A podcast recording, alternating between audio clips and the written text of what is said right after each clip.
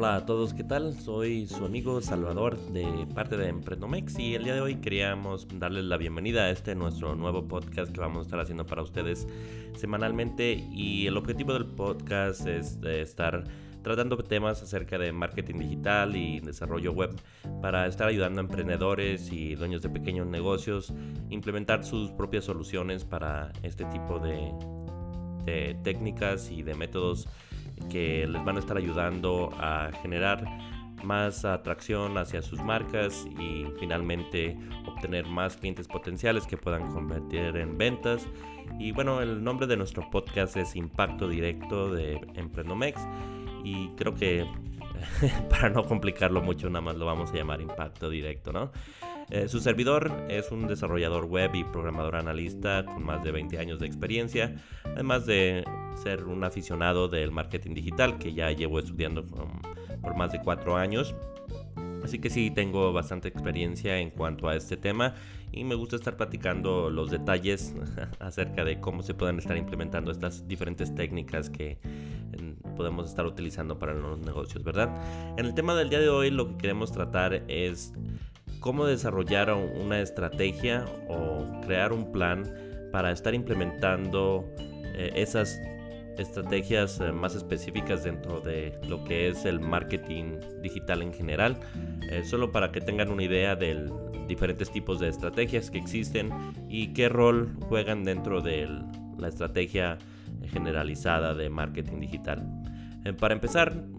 creo que una de las más importantes es la creación de un lugar donde puedas estar atrayendo a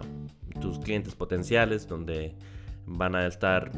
entrando en función, por ejemplo, si estás corriendo anuncios publicitarios, vas a tener la manera de poder estarlos llevando hacia un lugar donde los vas a poder seguir educando y crear ese interés por tu marca y por tus productos y en fin de cuentas eh, estarlos persuadiendo a que estén eh, finalmente realizando una compra. Entonces, eh, debido a esto, es muy importante tener lugares donde puedan estar ellos absorbiendo ese contenido que tú estás creando y uno de los primordiales es un sitio web. Eh, claro, entiendo que muchos negocios cuando van empezando tal vez voltean a ver a un sitio web o a una página de internet como una inversión muy fuerte, especialmente si las personas que viven aquí en México,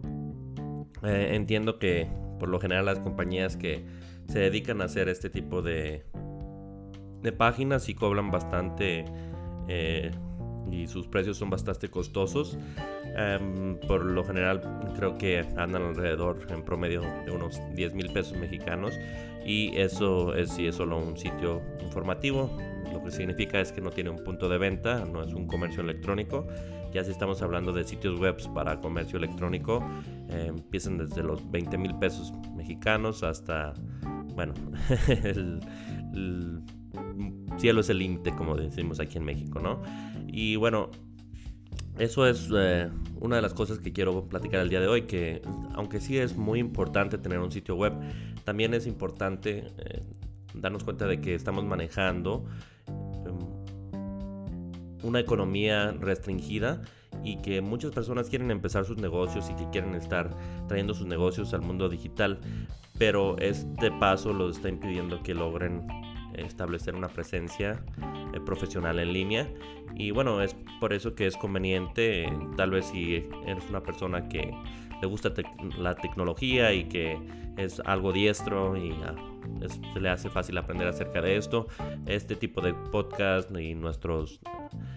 artículos que tenemos, algunos cursos gratis que tenemos en nuestro canal de YouTube, te van a estar ayudando mucho a estar ayudando a desarrollar, por ejemplo, tu sitio web. Tenemos eh,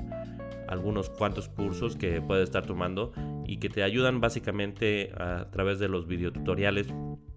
a establecer un sitio web profesional para que tú mismo puedas empezar a, tener un lugar donde puedas empezar a convertir a esos clientes potenciales en clientes y que realmente tenga sentido que ya estés implementando las otras estrategias dentro del marketing digital. Eh, otro lugar que puedo utilizar como, digamos, un lugar para estar informando y educando a, tu público objetivo eh, son los canales de redes sociales. Eh, por ejemplo, Facebook, Instagram, este, Pinterest y los diferentes canales que existen, no, no quiero decirlos todos, pero básicamente se pueden utilizar como otro lugar donde puedan estar llegando tus clientes potenciales y conociendo a tu marca, conociendo eh, básicamente tu misión, visión, cuáles son tus productos y que te dan la oportunidad de de alguna manera poder establecer esa comunicación y estar generando esa confianza y ese interés en tus productos. Entonces eso es otra manera que se puede, digo, otro lugar donde se pueden estar eh, convirtiendo a clientes potenciales en clientes. Y esos vamos a ser los dos principales que vamos a manejar. Sí, claro, dentro de esto aún hay muchos más lugares donde pueden estar aterrizando tus clientes y como una de ellas es unas páginas de destino o páginas de aterrizaje, eh, pero eso lo vamos a dejar para otro día porque eso en sí es un tema aparte. Simplemente quería dar un ejemplo de las diferentes maneras en las que puedes estar atrayendo a las personas eh, y primordialmente en dónde pueden estar aterrizando para que se empiece a desarrollar esa relación. ¿no? El marketing es acerca de desarrollar relaciones con tus clientes, es acerca de estar generando interés, educando a tu público objetivo y bueno, persuadiéndolos a través de redacción persuasiva que estén confiando en tu marca y se estén confiando en realizar esa compra final, ¿no? Y por último, estar reforzando esa relación cliente-proveedor que en la que vas a estar eh, ofreciendo algún tipo de incentivo a largo plazo para que sigan comprando a, a tu compañía, ¿no? Y bueno, ya una vez estableciendo eso, básicamente quiero hacer un listado de las diferentes estrategias que se pueden estar implementando dentro de tus campañas de marketing. En sí son campañas, por ejemplo, el sitio web, que es lugar de aterrizaje, los canales de redes sociales, que son muchos, pero eh, se están siempre escogiendo los canales digitales que tengan más sentido para tu producto o servicio. Eh, por ejemplo, digamos que tú eres una compañía que es, que es una agencia que ofrece servicios, no sé, por ejemplo, de call center, de un centro de llamadas. Entonces tiene sentido de que tu red social sea, por ejemplo, LinkedIn, porque eh, esa red social está especialmente dirigida a dueños de negocios y ejecutivos dentro de las empresas. Entonces, si tu básicamente estrategia de negocio es estar vendiendo a otros negocios. Esa es una de las mejores redes sociales que puedes utilizar para eso. Y ya si por ejemplo tu producto o servicio va más dirigido al público en general, en el que por ejemplo tal vez vendas, ah, no sé, algo de ropa o zapatos, entonces si ya por ejemplo en ese caso mm, estaría escogiendo Instagram, que es una red muy visual y puedes estar desplegando diferentes productos dentro de las publicaciones que hagas en esa red. Entonces eso es solo un ejemplo de que eh, sí es importante estar escogiendo eh, el canal apropiado dentro de las redes sociales para tu producto o servicio y que no simplemente es estar publicando en cualquier red el contenido que estás creando. Y también igual de importante es para los que van empezando a enfocarse en una red social en particular y no están intentando abarcar todo el espectro y estar intentando publicar en todas las redes sociales, sino más bien en la que hayan escogido como la red principal. Y claro, pueden estar apartando eh, el nombre dentro del resto de las redes sociales que piensan utilizar durante el transcurso del tiempo, una vez que su compañía crezca y tenga más sentido que esté expandiendo su alcance, bueno, pues ya tendrían esos nombres apartados para poder implementar esas estrategias que han estado implementando en la red principal ya más adelante dentro del resto de sus redes sociales. Pero bueno, esos son los dos principales lugares donde atraer y luego eh, ya podríamos pasar, por ejemplo, a lo que es una estrategia de correo electrónico, de marketing por correo electrónico, en la que por lo general se están utilizando diferentes programas para estar creando campañas automatizadas en las que eh, tienes algún incentivo, por ejemplo, se les denomina imanes para prospectos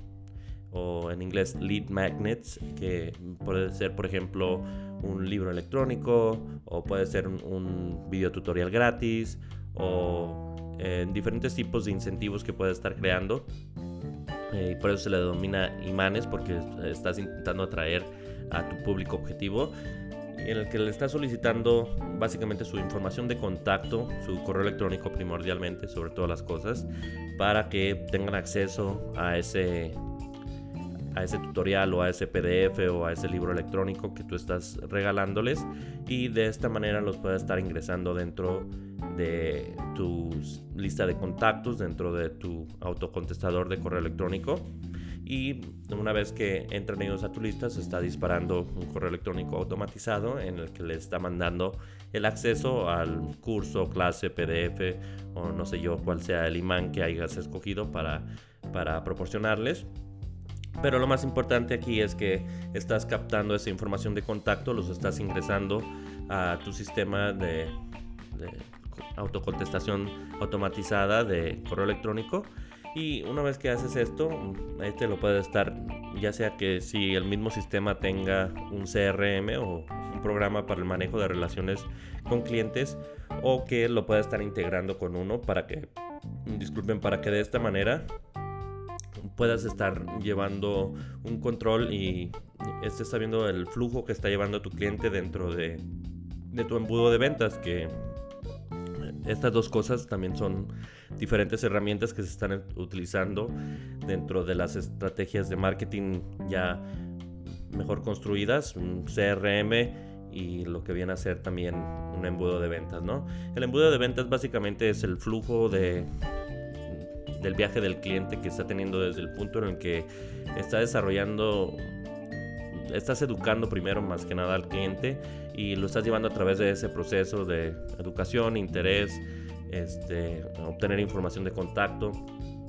hasta el punto que lo estás llevando a la venta final, ¿no? Y una vez que pasa a través de ese embudo, entonces eh, se le puede denominar que es una conversión. A eso se le denomina conversión. Una vez que puedes convertir a un visitante a un cliente que haya comprado algo, se llama una conversión. Hay diferentes tipos de conversiones y tengo que resaltar eso. Hay conversiones que se refieren más que nada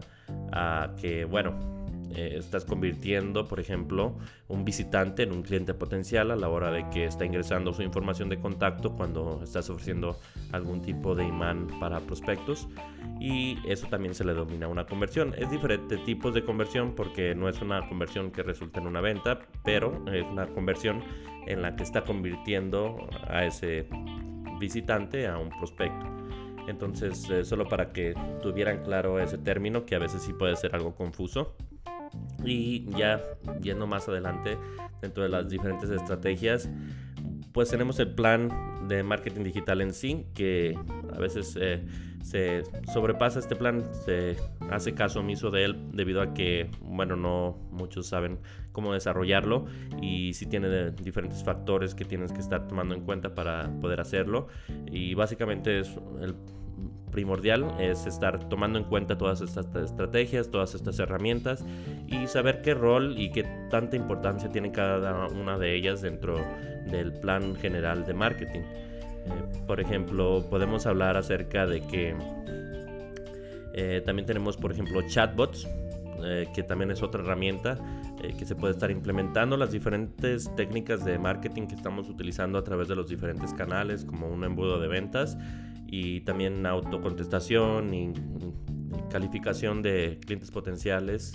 Ah, eso todo lo podemos estar haciendo y también se tiene que considerar, por ejemplo, eh, segmentación de mercado, que es otro de los términos muy importantes dentro del marketing digital, en el que estamos básicamente segmentando a nuestro público objetivo. Eh, las personas o nuestra audiencia, las que queremos estar vendiendo nuestro producto o que creemos que están interesadas en nuestro producto y estar dividiéndolos en diferentes grupos de interés en base a diferentes acciones que estén ellos llevando a cabo durante el transcurso del embudo de ventas. Y la manera en la que estamos dándonos cuenta qué acciones están haciendo es a través de píxeles. Los píxeles básicamente son eh, códigos que se están insertando dentro de tu sitio web o dentro de tus redes sociales que te permiten eh, llevar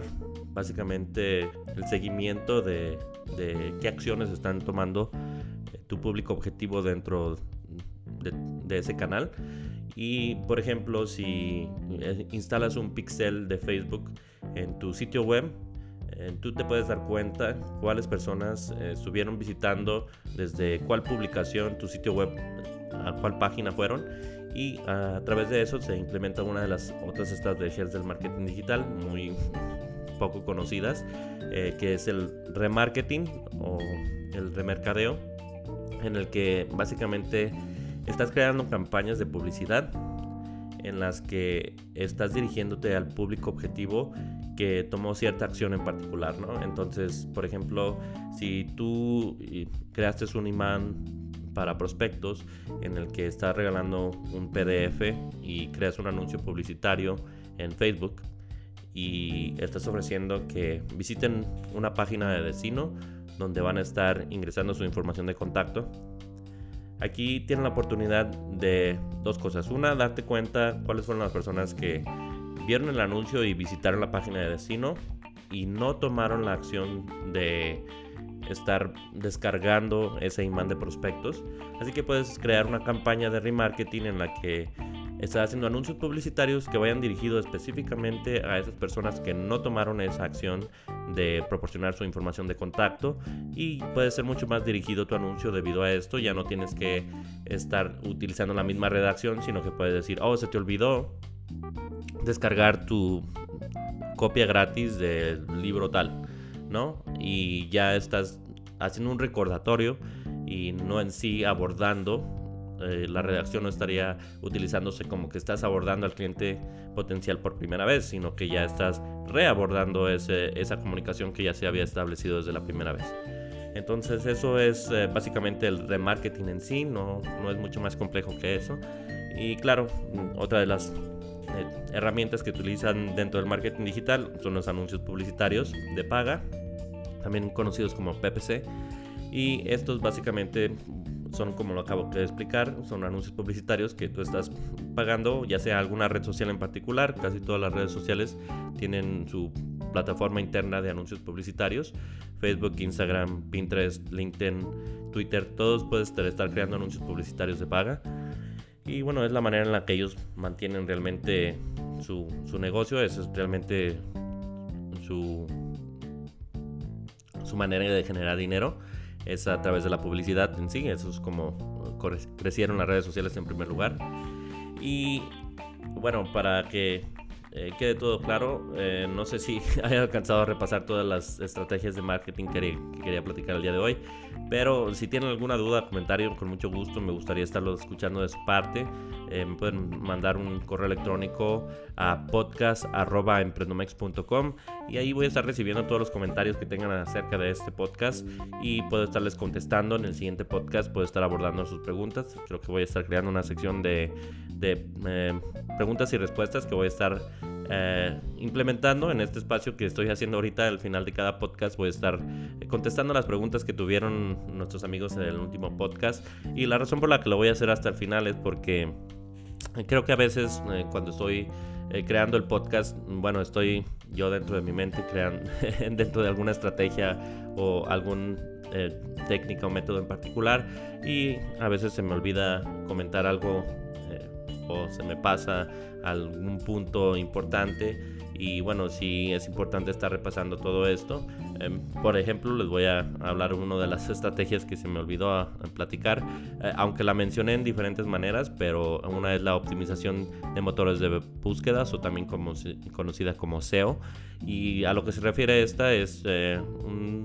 diferentes eh, protocolos que están establecidos dentro de los motores de búsqueda para la redacción que uno está haciendo en sus artículos de, su sitio web y para tu blog y también dentro de cualquier redacción como para anuncios publicitarios inclusive también se utilizan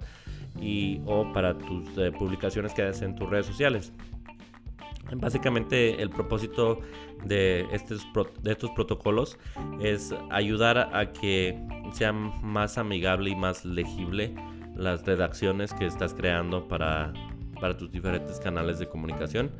Y bueno, los motores de búsqueda le dan preferencia a estos artículos que se encuentran mejor redactados y que están cumpliendo estos protocolos eh, como un ejemplo les voy a dar que no pueden tener, por ejemplo, oraciones que sobrepasen las 20 palabras o 25 palabras si no me equivoco. Así que todas sus oraciones tienen que ser más cortas de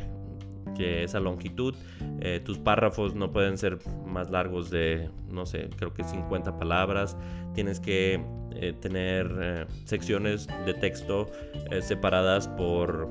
subtítulos cada 300 palabras. Entonces son ese tipo de, de protocolos que se están implementando. Hay muchos más, claro, y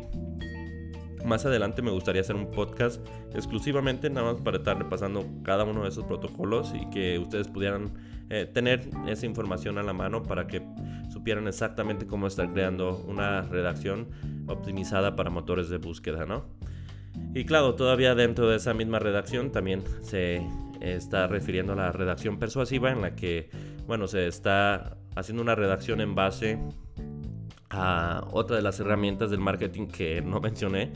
que son los perfiles de cliente ideal. Estos ayudan a que estés creando básicamente como, digamos, un personaje ficticio en el que estás pensando en cuál sería el cliente ideal para tu empresa y estás formulando básicamente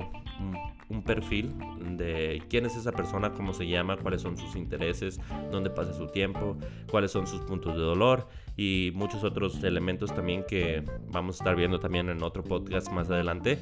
Pero eh, básicamente este perfil ayuda a que estés creando diferente tipo de contenido porque a la hora que estás creando el contenido, estás creando, por ejemplo, una redacción eh, persuasiva en base a los puntos de dolor que tu cliente tiene, cuáles son los eh, problemas que tiene y cuáles son las soluciones que tú tienes que ofrecer o que tu producto o servicio tiene que ofrecer para ayudar a, solucionar esos problemas. Entonces eso es mm, a grandes rasgos cómo funciona un perfil de cliente ideal y cómo funciona la reacción persuasiva dirigida hacia, hacia ese perfil, ¿no? Y bueno, creo que por el día de hoy los voy a estar dejando ya. Eh, me da mucho gusto que se hayan unido aquí a mi podcast de Impacto Directo. Es nuestro primer podcast. no lo tengo muy bien estructurado, realmente lo estuve eh, haciendo así al, al, a capela. No tengo ningún guion que seguí. Eh, mm, sé que no estuvo muy bien estructurado en cuanto a eso, pero les prometo que nuestros nuevos podcasts yendo hacia adelante van a estar mucho más estructurados, van a tener más, digamos, un flujo más Eh, congruente y que van a poder estar siguiendo más fácilmente. El día de hoy realmente solo eh, quería presentarme ante ustedes, dejarles saber que vamos a estar con ustedes aquí todas las semanas hablando de diferentes temas. Y bueno, como les digo, me gustaría escuchar de parte de ustedes. Eh, nuevamente mi nombre fue Salvador Sandoval, de parte de Emprendomex. Soy cofundador de Emprendomex, diseñador web y desarrollador y programador analista, perdón. y bueno, me despido de ustedes, espero tengan un bonito día, bonita noche y nos vemos en el siguiente podcast.